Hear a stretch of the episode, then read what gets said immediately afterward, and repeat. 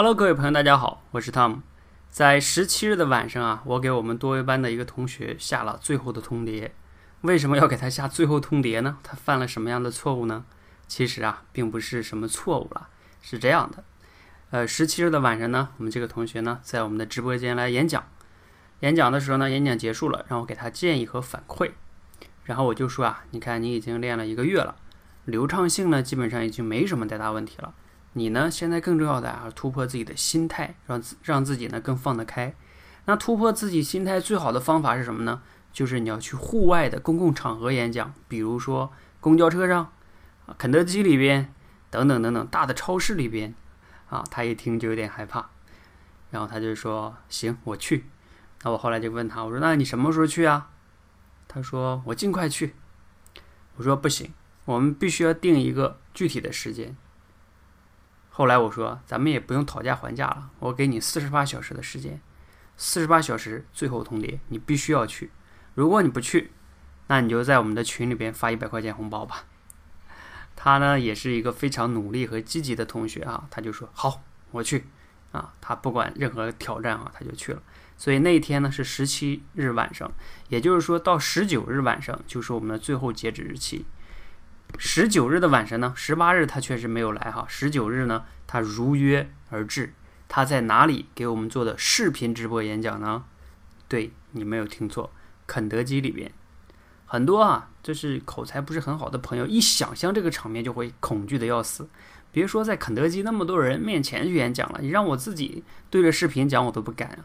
对他也是曾经啊，在一个多月之前跟大家是一样的，他也不敢，所以才拖到现在吗？所以还要用我下最后通牒才逼着他吗？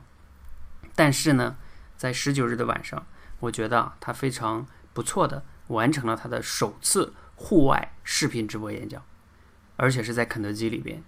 而且呢，我从五个维度给他打分，因为我现在呢给每一个做直播演讲的同学呢都从五个维度打分，他演讲的流畅性、生动性、节奏感，还有肢体表情，还有这个逻辑主题。